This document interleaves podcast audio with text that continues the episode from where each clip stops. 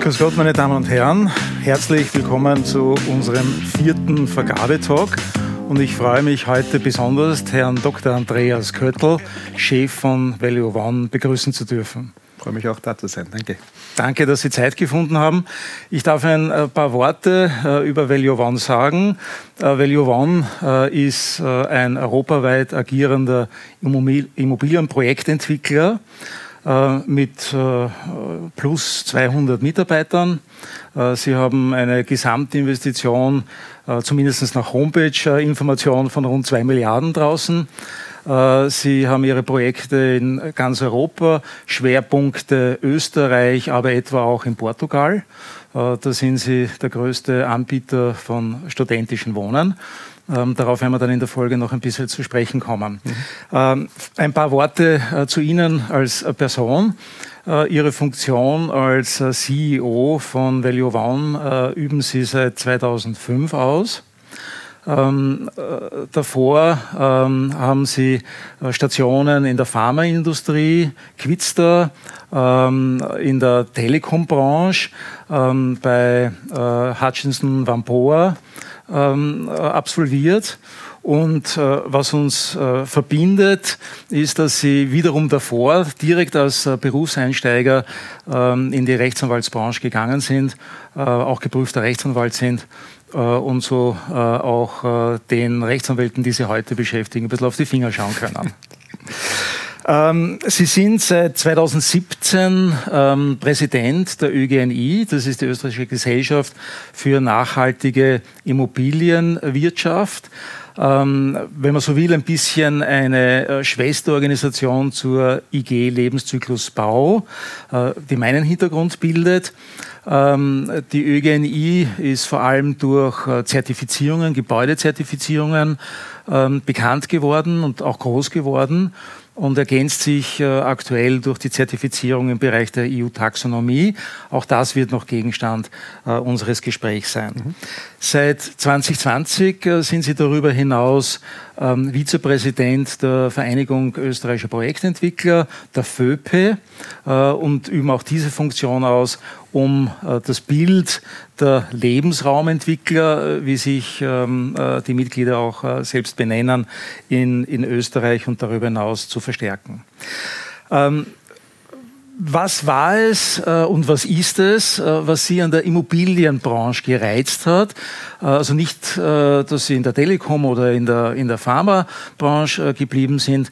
Ist es so eine gewisse Art Erdigkeit, äh, Bodenverbundenheit? Ähm, Sie erzeugen ja reale Werte, die man sieht und die über viele Jahrzehnte unsere ähm, gelebte Realität äh, äh, abbilden. Ähm, ist, ist es das oder ist es etwas anderes gewesen? Ich denke, es im Kern ist es die Möglichkeit, etwas zu bewegen. Ich habe das, hab das immer gesucht, ich habe das in der Anwaltschaft gesucht, ich habe das in der Telekom gesucht, ich habe das in der Pharma gesucht und überall zu einem Teil auch gefunden. Das muss ich sagen, das, das, das, das weht durch meinen Lebenslauf. Aber dort, wo man wirklich im Zentrum ähm, des Schaffens steht, ist, ist, ist als Immobilienprojektentwickler aus meiner Sicht, weil man dort, dort wirklich alle Fachkräfte zusammensammelt. Man ist quasi ein Hub, wenn man das als Projektentwickler so bezeichnen kann, und äh, kann wirklich gestalten. Ja, das ist auch dieser Weg, äh, sei, es jetzt, sei es jetzt ÖGNI, sei es jetzt äh, der Bereich äh, der FÖPE, wo wir ja die Lebensraumentwickler sind, da gipfelt das, kann man fast sagen.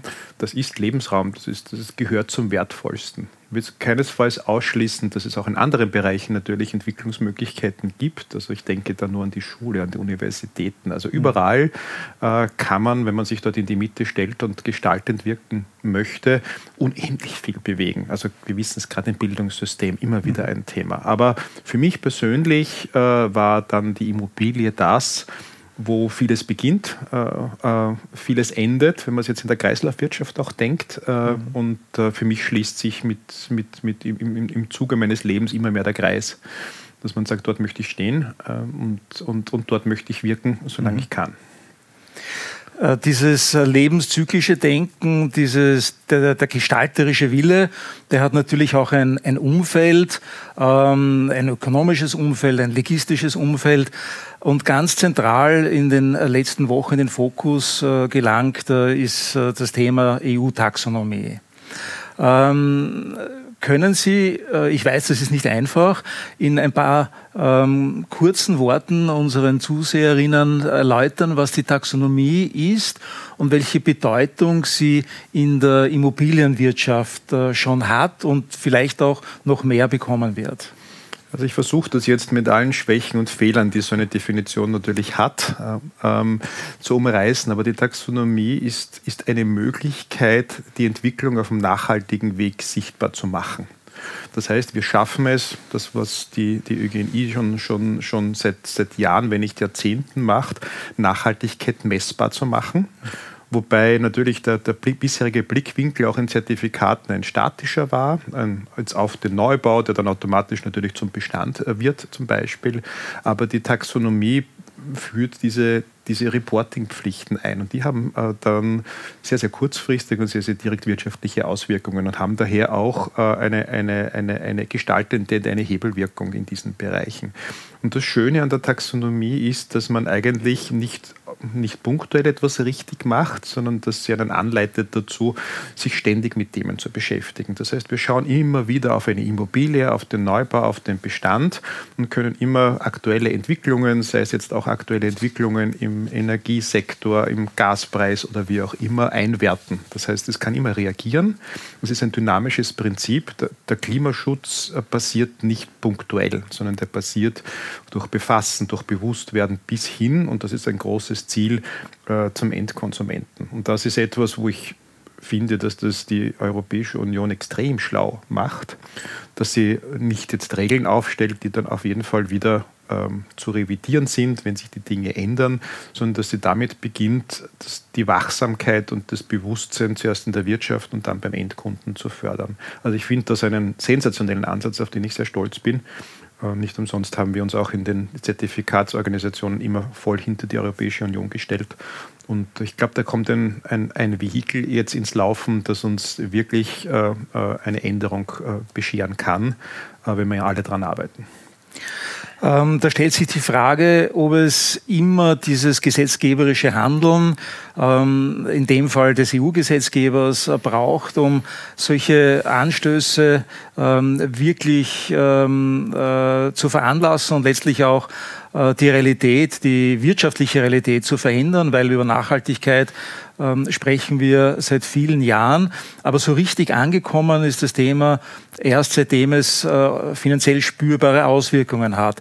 Braucht es hier immer Regulatorien? Sind wir hier mit Selbst äh, äh Erklärung und Selbstbindung äh, äh, nicht stark genug, das Thema zu handeln? Ich denke, es ist ein, ein, ein, ein, ja, eine Wechselbeziehung und ein bisschen ein Henne-Ei-Thema. Also wir erleben jetzt im, im Moment aktuell Regulatorien, Verpflichtungen, die einfach nicht erfüllt werden. Ich möchte jetzt nichts erwähnen konkret, wir wissen alle, glaube ich, wovon ich spreche. Äh, es muss immer ein Druck da sein, ein wirtschaftlicher Druck, ein sozialer Druck, dass Dinge passieren, dass Regulatorien auch erfüllt werden. Einfach eine Regel aufstellen bedeutet noch nicht, dass sie eingehalten wird. Wenn die, wir wissen es ja auch aus unseren, wahrscheinlich unseren, aus unserem Studium, eine Regel, die nicht exekutiert wird, stellt sich die Frage, ob es eine Regel ist. Äh, und äh, deswegen würde auch eine Taxonomie aus dem Nichts heraus nichts bringen, wenn nicht der Druck vom Klimawandel ähm, so eminent wäre. Wir brauchen ja nur die Nachrichten hören. Es, es passiert einfach und es passiert ganz eindeutig schneller, als wir es noch erwartet haben. Und deswegen kommen diese flankierenden, möchte ich fast sagen, Regeln genau richtig. Sie fallen auf einen guten Boden. Und wenn wir es dann noch schaffen, dass aus diesen Regeln ein, ein wirtschaftliches Bedürfnis wird, dass man damit unter Anführungszeichen auch Geld verdienen kann, was ja nicht weit weg ist. Also das ist ja auch eine, ein Produkt, eine Produkteigenschaft, die dann nachgefragt wird vom Kunden. Ich glaube, dann haben wir ganz gewonnen, weil dann ist der Kreislauf wieder hier. Menschen sind unternehmerisch, sie wollen Dinge bewegen, es gibt Arbeitsplätze und irgendwann spricht auch nichts dagegen, die Nachhaltigkeit mit Arbeitsplatzschaffung zu verbinden. Und ich glaube, wir sind nicht weit davon entfernt. Also ich bin ein Grund durchaus positiver Mensch und ich sehe auch das, dass wir das schaffen werden. Die EU-Taxonomie richtet sich äh, ja vor allem an die Finanzbranche, um hier die äh, Ströme äh, des privaten Kapitals ähm, zu beeinflussen. Ähm, vor dem Hintergrund der öffentlichen Hand, Bund, Länder, Gemeinden, die ja auch über beträchtliches Immobilienvermögen verfügen, wird auch dort die Taxonomie ähm, einschlagen? Wird es auch dort zu Veränderungen kommen? Muss sich die öffentliche Hand mit der Taxonomie auseinandersetzen? Ich denke, ich denke ja, beziehungsweise ich bin überzeugt, dass das auch der Fall sein wird. Die Wirtschaft ist auch in den privaten Bereich so hinein vernetzt, äh, dass, dass, dass sie sich da nicht, äh, die, dem nicht entziehen kann. Und man darf ja auch nicht vergessen, dass die, dass, dass, dass, dass die Zwillingsschwester äh, von der Taxonomie ist, ist die ESG-Compliance. Mhm. Und die trifft ja dann auch die Unternehmen. Das heißt, ich habe im Moment ja auch durchaus zwei Hebel, die ich ansetzen kann. Eine auf der Projektseite, auf der Seite des Produktes, das ich entwickle. Und auf der anderen Seite entwickelt sich dort das Unternehmen entsprechend. Also irgendwann einmal wird ein Unternehmen nichts anderes machen können als taxonomietaugliche Projekte und umgekehrt, weil eben die Mitarbeiter, die Unternehmen auch entsprechend sich, sich entwickeln, sich immer wieder messen an diesen Voraussetzungen und da ist auch eine enorme gestaltende Kraft dahinter. Also entziehen kann sich dem, soll sich dem und will sich dem, glaube ich, auch niemand. Mhm. In Ihrem persönlichen äh, Arbeitsalltag hat Ihnen die Taxonomie ähm, mehr Arbeit beschafft oder weniger? Mehr im Sinne, dass es jetzt äh, ein neues Regulativ ist, mit dem man äh, sich beschäftigen muss. Weniger im Sinn dessen, dass Sie Ihren Investoren vielleicht weniger erklären müssen, weshalb Nachhaltigkeit wichtiger ist. Ähm, wir sind in unserem, unser, unserem Unternehmen schon sehr lange nachhaltig ausgerichtet. Also es war für mich früher, äh, wie Sie, wie Sie richtig anmerken, sicher mehr Erklärungsbedarf. Ja, also ich kann jetzt äh, wieder mit, mit, mit, mit, mit der Taxonomie besser arbeiten. Es steht, äh, wenn ich jetzt ein, ein Projekt äh, ähm, vermarkte, dann, dann, dann sind die ersten paar Folien äh, der Präsentation immer äh, Taxonomie bezogen. Und dort steht dann meistens nur 100% taxonomiekonform. Und äh, für das Investoreninteresse reicht das oft dann schon. Ja, es wird dann ohnehin mehr oder weniger als erster Punkt in der, in der, in der Due Diligence geprüft, äh, ob wir das wirklich haben. Mhm. Äh, aber es reichen schon immer mehr Schlagworte, äh, weil dahinter etwas steht, was jeder versteht. Äh, und das, das war bisher nicht. Also man hat natürlich auch vergleichbar in den Zertifikaten mit das ist Gold, das ist Platin und Silber gearbeitet, um es einfach schnell und prägnant zu machen. Aber jetzt sind wir natürlich durch die, durch die Taxonomie wird auch ein Standard geschafft, mit dem man leichter oder über den man leichter kommunizieren kann. Generell allerdings muss ich schon sagen, dass eben die Befassung damit, auch die kreative Leistung, die hinter der Verwirklichung dieser Gedanken steht, höher ist.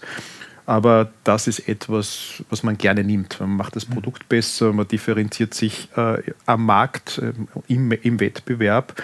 Und äh, mein, mein, Mitbewerb hat das schon längst erkannt. Also mhm. das geht ganz, ganz schnell, dass man mit dem ein Angebot macht. Und wir sind eben jetzt gerade auf der Schwelle, dass es auch der Endkunde entdeckt. Im, in der, im, im, im, Lebensmittelhandel sind wir längst dort. Also das mhm. ist schon ganz klar, dass dort, wo da die Nachhaltigkeit draufsteht, wird, dort wird hingegriffen und mhm. der Rest sind die Diskontmarken im Großen und Ganzen. Mhm. Dieses, diese Entwicklung wird sich über kurz oder lang auch im Immobilienbereich zeigen. Es wird langsamer dauern, weil das Gut ein anderes ist, da braucht man gar nicht darüber sprechen, aber es geht trotzdem in die Richtung, dass diese Wahrnehmung vom Endkunden da ist und ich spüre ja dann auch schon, seitdem wir so viel darüber sprechen, äh, hier auch eine gesteigerte Wahrnehmung. Mhm. Wir bleiben beim Thema Nachhaltigkeit. Wir machen aber die Brücke äh, zu einem weiteren Mega-Thema, nämlich äh, demjenigen der Digitalisierung. Äh, Nachhaltigkeit und Digitalisierung, geht denn das eine ohne das andere? Und äh, wenn Sie uns vielleicht ein bisschen einen Einblick geben könnten in Ihren äh, in beruflichen Alltag, in Ihr Umfeld, in Ihr unternehmerisches Umfeld, ähm, wie die Digitalisierung da heute schon hineinspielt und wo die Reise hingehen wird. Also ich glaube, dass äh, Taxonomie, Nachhaltigkeit grundsätzlich äh, äh, schon, schon auch ohne Digitalisierung funktionieren würde. Ich könnte auch ähm, ja, ein Unternehmen betreiben ohne, ohne, ohne Internet. Äh, ich könnte ein Unternehmen ohne Computer betreiben, würden halt alle mit der Hand schreiben. Ja? Und das ist, glaube ich, auch ein schönes Bild, äh, was äh, für einen Einfluss Digitalisierung auf unser aller Leben hat. Natürlich hat es das auch auf die, auf die, auf die Nachhaltigkeit. Ich habe die Digitalisierung hat zwei, drei Gründe, warum sie auch verwandt ist eng mit der Nachhaltigkeit. Sie, die Digitalisierung ermöglicht Skalierung. Das heißt, ich kann mit einem Modell, wenn ich es über einen gesamten Bestand ausrolle, extrem viel erreichen. Ich muss mir nicht immer neu überlegen, wie schaut jetzt meine Excel-Liste aus dafür oder wie schauen meine Big-Zettel aus, äh, mit denen ich äh, das steuere, sondern ich habe ein System, das lege ich drüber. Ich kann über die Digitalisierung sehr schön ähm, Reportings aufziehen. Das heißt, ich kann immer Abweichungsanalysen fahren im Hintergrund.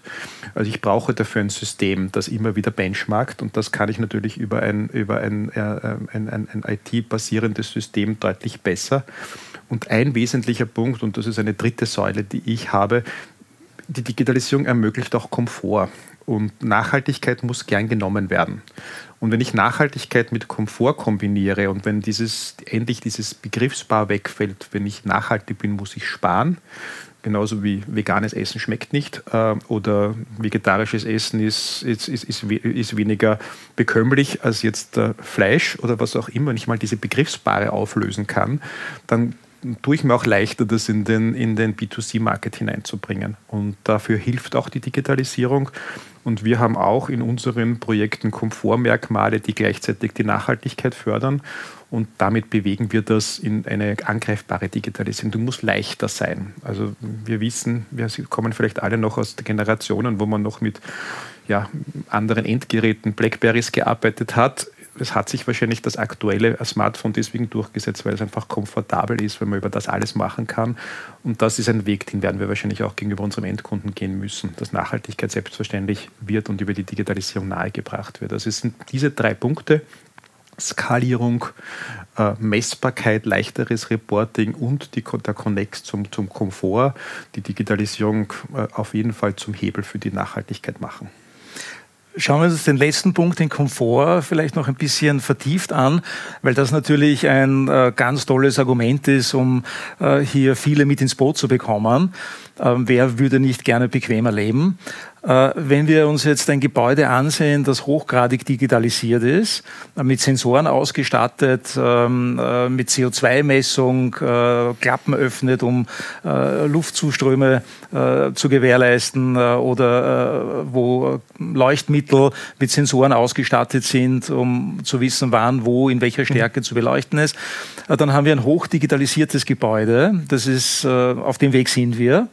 Ähm, andererseits äh, bekritteln einige schon, äh, dass wir hier ähm, einen Weg beschreiten, bei dem wir mehr und mehr den Endnutzer verlieren, weil ein intelligentes Gebäude braucht auch einen intelligenten Endnutzer.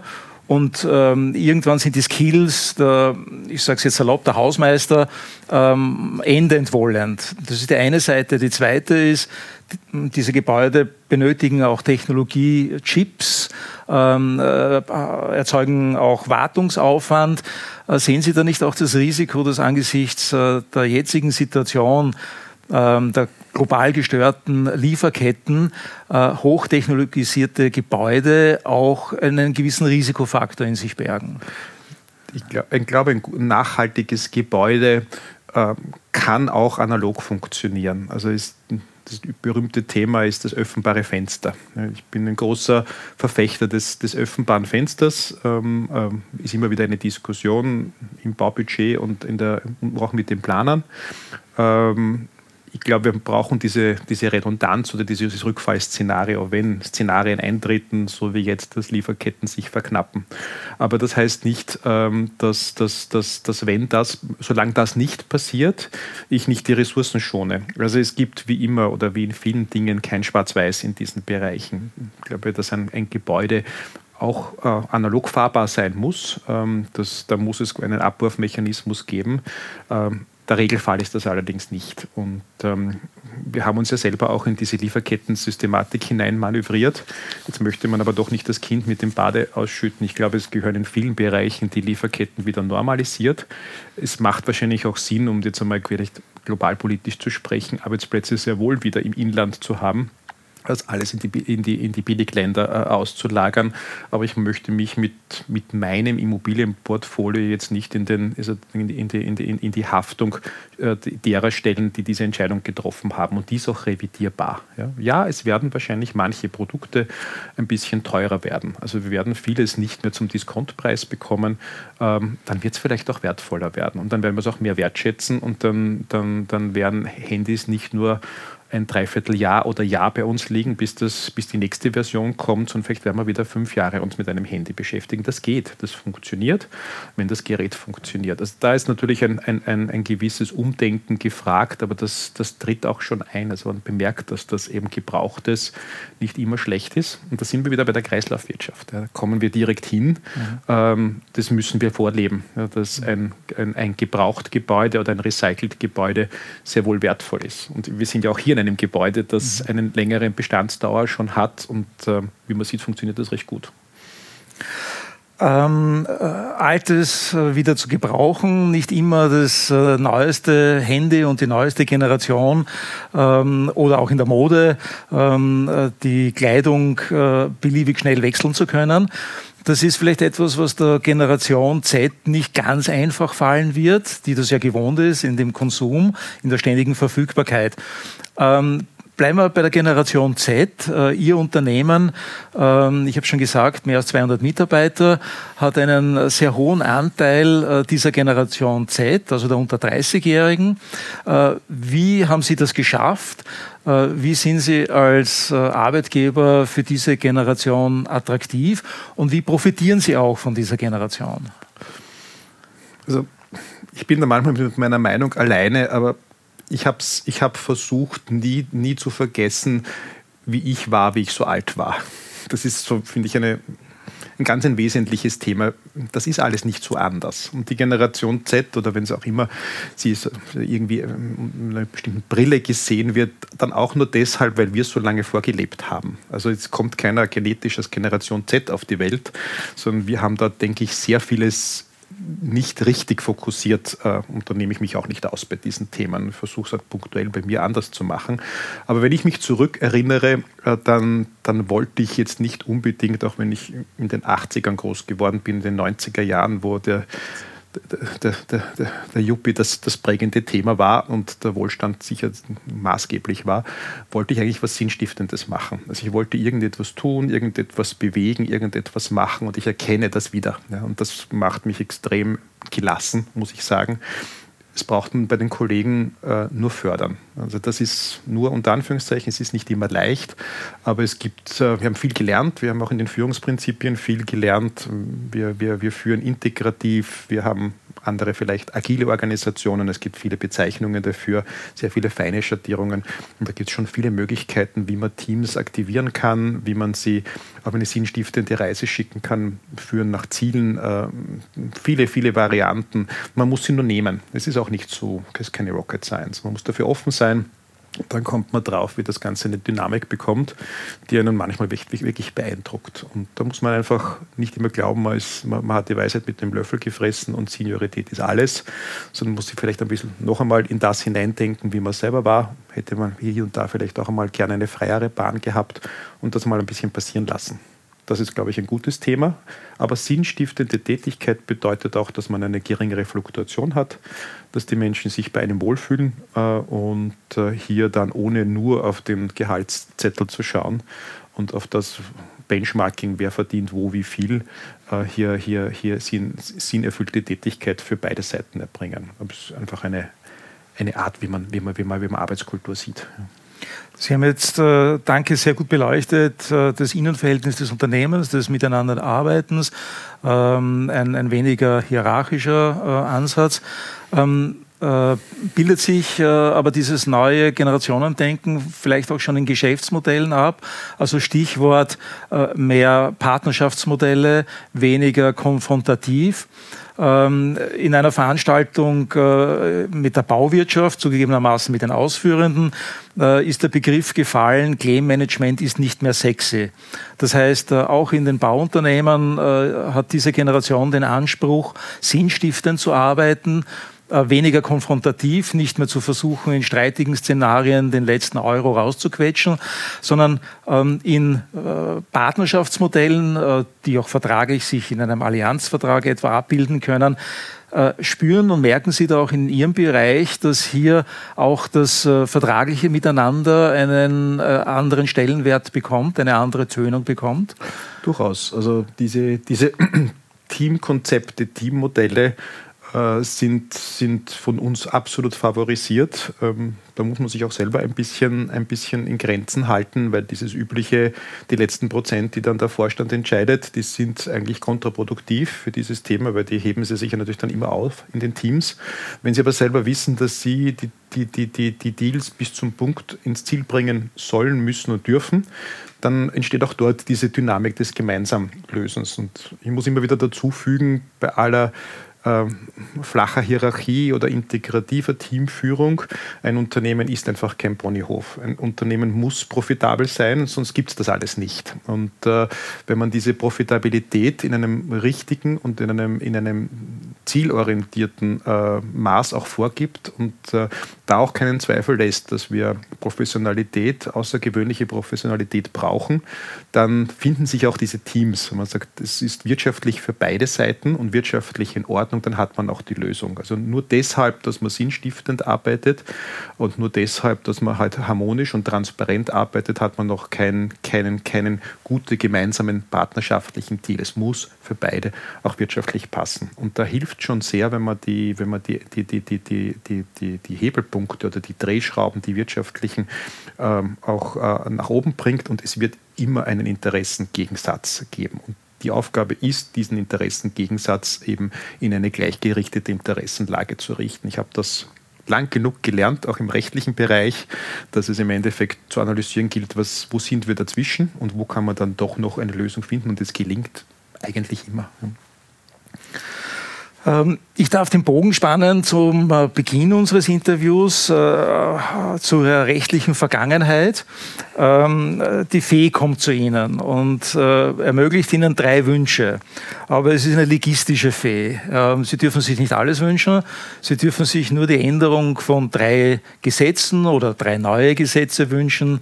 Welche Wünsche hätten Sie an diese Fee? Ja, also das, das ist eine, eine, einen, einen, einen starken Wunsch hätte ich im Energiebereich. Also wir sind im Energiebereich, was jetzt das, den Verbrauch von, von selber erzeugtem Strom betrifft, immer noch sehr, sehr äh, ähm, eingeschränkt. Also wir sind ja selber mit, in, mit unseren Projekten, wir, und das ist jetzt im Moment, kommt uns das sehr gelegen, wir, wir schaffen wir unser eigenes kaltes und warmes Wasser, also wir können da 100 Prozent äh, bei, bei, bei sehr vielen Projekten selber erzeugen, sind also nicht mehr von Erdgas und Ähnlichem abhängig ich würde gerne auch im, im, im, im, energetischen, im Strombereich, würde ich so weit kommen. Also ich hätte hier mehr, mehr Autarkie, Autarkie mehr, mehr dezentrale äh, äh, äh, Möglichkeiten. Und das, das ist natürlich ein, ein großer Kampf, ähm, den man hier führt. Und sehr, sehr schwer, äh, das auch zu bewerkstelligen.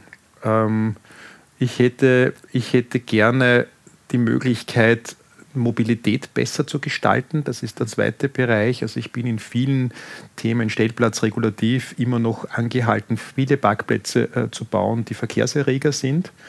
Ähm, und da hätte, wäre es gut, auch mit den entsprechenden politischen Instanzen äh, auch darüber zu sprechen, äh, dass, das, dass das passiert, ähm, dass wir hier, hier die Möglichkeit äh, ja, oder nicht mehr diese, diese teuflische Aufgabe haben, leerstehende stehende Tiefgaragen äh, zu bauen, die unendlich viel kosten.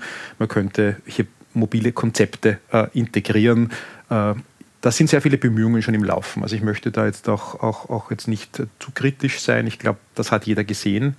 Äh, aber wir brauchen, wir müssen es bewerkstelligen, dass es weniger äh, und auch gescherte Mobilität gibt. Ich glaube, das macht uns alle leichter wir gehen leichter durchs Leben, wenn wir nicht immer diese, diese, diese, diese, diese Blechkübel mit uns herumschleppen müssen. Und ich bin großer Freund von Individualmobilität, aber nur dort, wo es wirklich Sinn macht und nicht jeden Tag. Und es geht, es kommt, es geht um, die, um die Kombination. Und da sollte es irgendwie mehr Aktivität geben, mehr Austausch. Da gibt es viele schöne Lösungen, die man befürworten kann. Ähm, und in einem dritten Segment würde ich mir wünschen, wenn wir über, über, über Widmungen sprechen, wenn wir über Wohnraumschaffung, Verdichtung sprechen, dass wir dort ähm, ja auch im, im, im Normenwesen die, die, die, die, die richtige Verdünnung schaffen. Also ich glaube, da muss man einmal drüber gehen äh, und man sollte hier leistbares Wohnen, gleich ob es jetzt äh, frei finanziert oder gemeinnützig ist, auch fokussieren. Dann hat man auch nicht mehr diese, diese Dichotomie zwischen, zwischen den gemeinnützigen und dem frei finanzierten Bereich. In Wirklichkeit geht es um hochwertigen, leistbaren und nachhaltigen Wohnraum. Und das, das ist auch machbar. Ja, man müsste einfach hier nur entsprechende Widmungsvorgaben ergeben. Also da gibt es aber auch viele Bemühungen, äh, wahrscheinlich auch noch nicht so weit gediehen, dass man wirklich das Richtige im Sinne einer Widmung fördert. Also diese, diese drei Bereiche, diese beiden Stoßrichtungen. Ich kann es jetzt noch nicht legistisch formulieren, was ich gerne hätte, aber wir sind in all unseren Vereinen äh, oder denen, für die ich zumindest sprechen kann, sei es jetzt als Präsident oder auch als Vizepräsident, immer sehr mehr als nur bereit, hier unsere Expertise hineinzubringen. Also wir sehen uns in beiden Bereichen, auch in der FÖP als Interessensvertretung, äh, auch um darlegen, was braucht dieser Lebensraum, ganz ein wichtiger Punkt, also was ist notwendig, um ihn zu schaffen. Und wir strecken da die Hände überall hinaus, äh, um, um hier gemeinsam das darzulegen. Da geht es nicht um Lobbying, sondern da geht es einfach ums, ums Bessermachen. Ja. Und äh, für mich ist es so ein, das ja, dieses, dieses Bild, äh, dieses Circle of Blame, wo beginnt der, der, der, die Verantwortung für das, für das Richtige. Es geht ja das Richtige zu tun, ja, nicht immer das, das Beste, sondern einfach das Richtige, das Gute. In dem Sinn, das beginnt, ähm, da müssen wir uns ganz ehrlich sein, in der Regel immer beim Projektentwickler. Und äh, deswegen auch dieses Engagement in den Vereinen, weil dort beginnt, das ist der Nukleus. Und dort einfach zu arbeiten, dass das funktioniert. Das heißt, die Fee ist schon auf dem Weg, aber sie ist noch nicht angekommen. Sie ist noch nicht angekommen, ja. aber ich muss auch dazu sagen, ich bin jetzt keiner, der nur poltert, äh, dass hier schon, schon sehr viel Wahrnehmung ist. Und da schließt sich wieder der Kreis wahrscheinlich zum Beginn unseres Gesprächs. Da gibt es nun ein Regelwerk, das es auch misst. Und damit kann man es auch entwickeln. Und damit sind wir eigentlich wieder bei diesem Reporting. Also wir können Fortschritt messen. Und solange man Fortschritt messen kann, wir, wir würden ja Unternehmen niemals auf die Solistvergleiche verzichten. Wir würden ja nicht am Beginn ein Budget machen und dann uns am Ende des Jahres aufregen, dass es nicht erfüllt ist. Und wir machen natürlich monatlich, quartalsweise, je nachdem, äh, unsere, unsere Abgleiche erreichen wir das auch. Und das, die Grundlage ist nun mal ein Budget, aber die, der wesentliche Hebel ist der Report. Herr Dr. Köttl, herzlichen Dank, dass Sie sich Zeit genommen haben. Meine Damen und Herren, danke, dass Sie zugesehen haben und äh, wir werden Sie sehr rasch über den nächsten, den fünften Vergabetalk informieren. Bleiben Sie uns treu und einen schönen Tag. Danke und auf Wiedersehen.